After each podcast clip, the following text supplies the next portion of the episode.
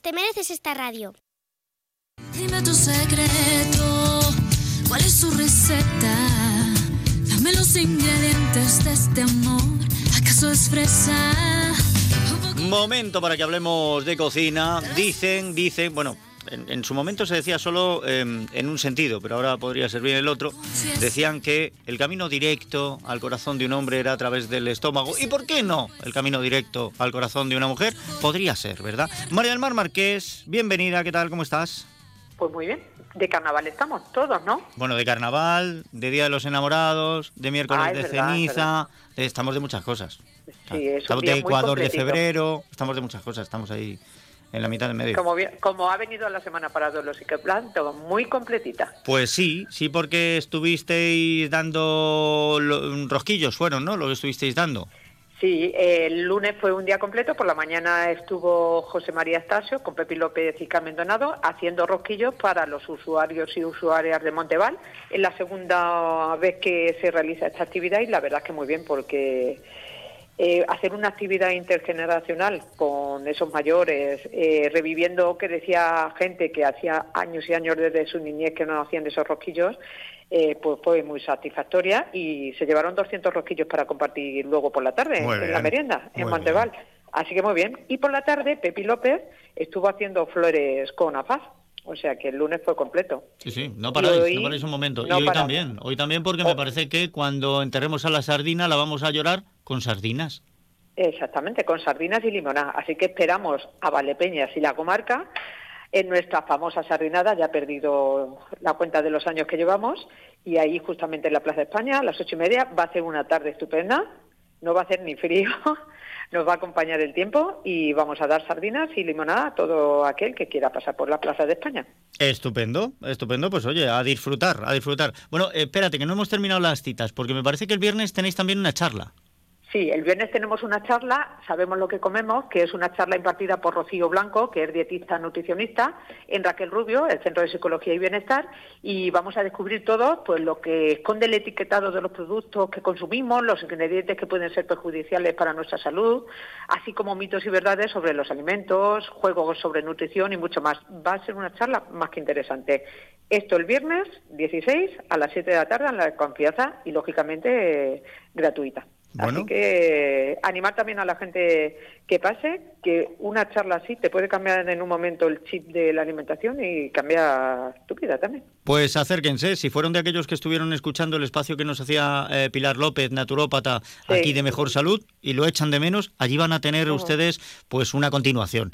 Y si no lo conocían, si no escucharon nuestro espacio, pues aquí se van a encontrar con la información porque es muy importante saber leer el etiquetado Sí. y entender a qué corresponde cada cosa. Sí, y aun cambiando pequeños hábitos de nuestra vida, parece un pequeño gesto, pero puede ser muy grande. ¿eh? Eso es, eso es. Bueno, y dicho todo esto, hoy, 14 de febrero, ¿qué receta nos traes?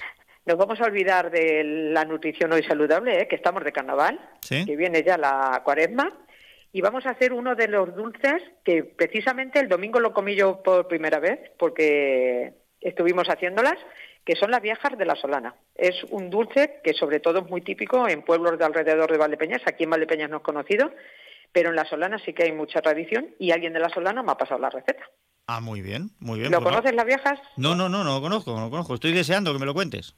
Sí, sí, para ponernos en mente, mientras lo vas buscando en Google, son como una especie de empanadillas así con agujeros, pueden llevar agujeros y todo, una especie de, de redondo, ¿vale? Frito, Vale.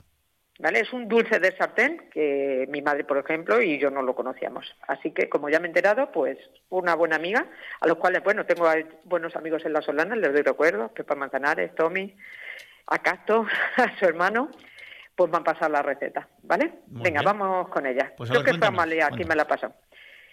Una taza de aceite de oliva virgen extra, frito y frío. Sí. Ya sabemos que tenemos que freírlo y cuando empiece, antes que empiece a humear, lo apartamos y dejamos enfriar. Una, una taza de azúcar, quien dice una taza dice un vaso, ¿vale? Una taza de vino blanco de Valdepeñas, una taza de zumo de naranja natural, dos huevos, la ralladura de un limón, un buen chorreón de anís, cuatro o cinco tazas de harina de trigo, ya veremos pues eso la que admita, azúcar para rebozar, canela molida que mezclaremos con el azúcar y aceite de girasol alto oleico para freír o en su caso aceite de oliva virgen extra, pero el aceite de oliva virgen extra aporta también un poquito de sabor. Por lo tanto, para freír sí que nos gusta más el aceite de girasol alto oleico. Bueno, si utilizamos el de, el de oliva, eh, lo tenemos que sea usado mejor. O sea, si es, si es usado ya como que, varía un poquito, para que pierda sabor. ¿Vale? Venga, vamos con la elaboración que es muy sencillita. Mira, eh, primeramente freímos el aceite de oliva y lo dejamos enfriar. Exprimimos las naranjas. Rayamos la piel del limón. Y ya nos ponemos a batir los huevos. Bien.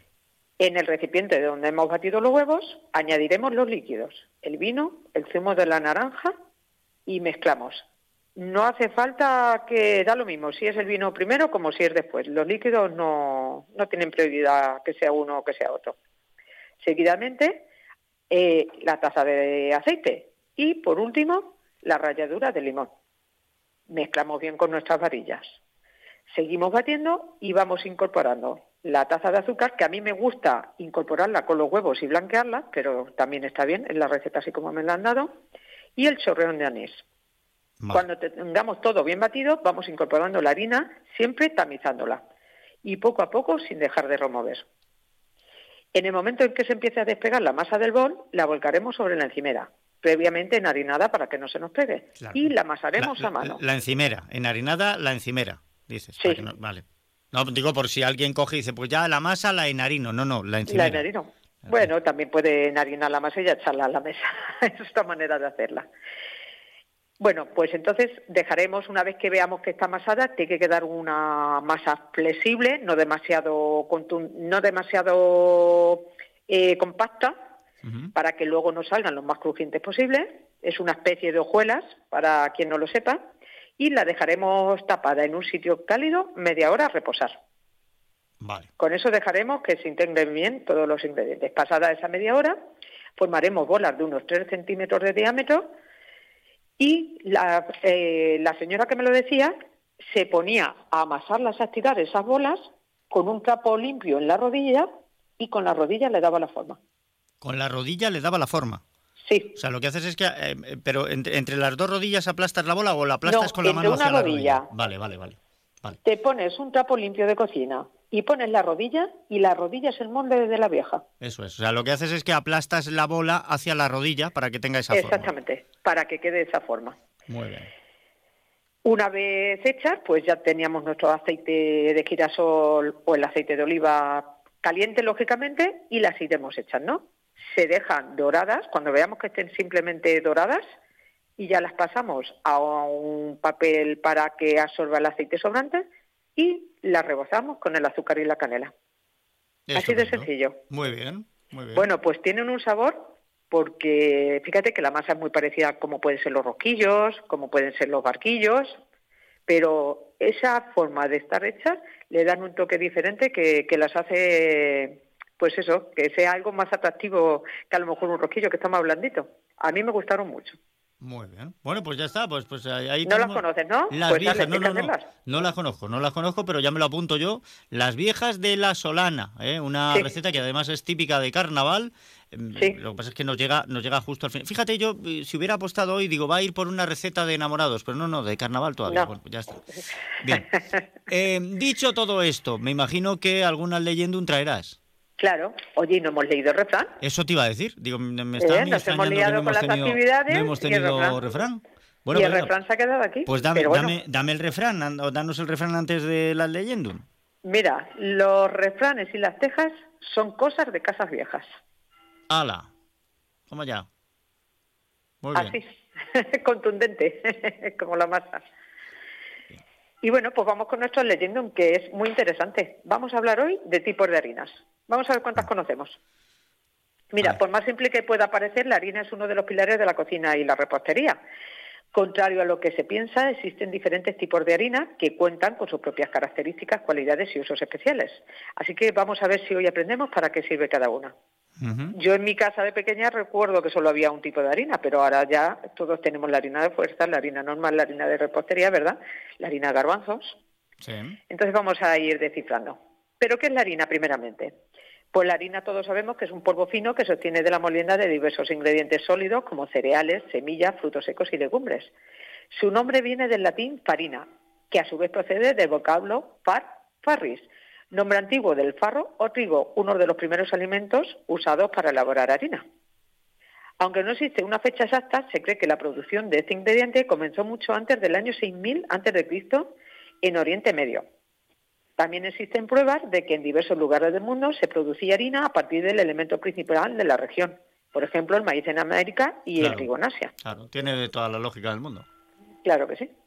Fue hasta la época romana que la técnica para producir harina se perfeccionó gracias al uso de molinos hidráulicos. Entrando ya en el siglo XX, durante la década de los años 30 se comenzó a incorporar elementos como el hierro o la aniacina. Y en los años 90 se añadió ácido fólico para dar vida a la harina tal como hoy la conocemos.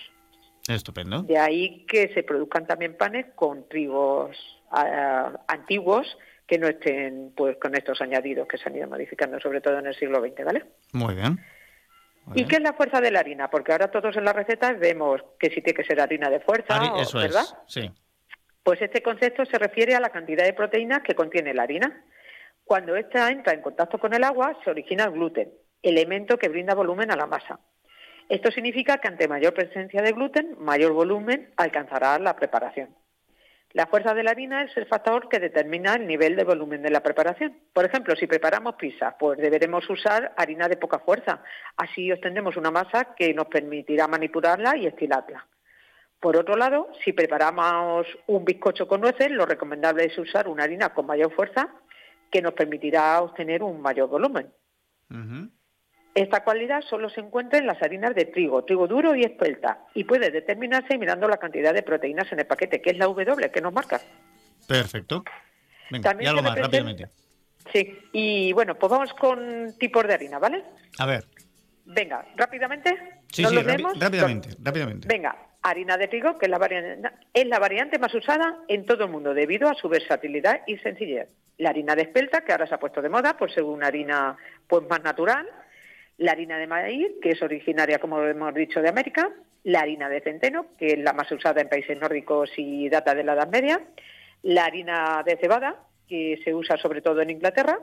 La harina de avena, que se ha puesto últimamente muy de moda por ser muy saludable la harina integral, que se obtiene de la molienda de trigo con sus cáscaras y germen, la harina de repostería, como lógicamente dice para tartas y galletas, la harina de arroz, que se utiliza para fideos y rebozados, sobre todo en Asia, la harina de guisantes, para elaborar purés, pizzas y galletas, y, y harinas de origen animal, que son no son para consumo humano, ya que se destinan para la elaboración de abonos y alimentos, sobre todo del ganado. Muy bien.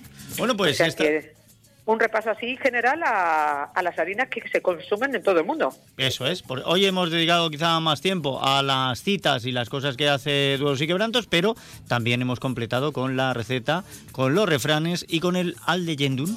María del Mar Marqués, que pases una buena semana. Nos vemos esta tarde en la sardina y el viernes en la charla, ¿eh? vamos a intentar estar en todo. Ya sabes que sí. vamos a intentar estar en todo.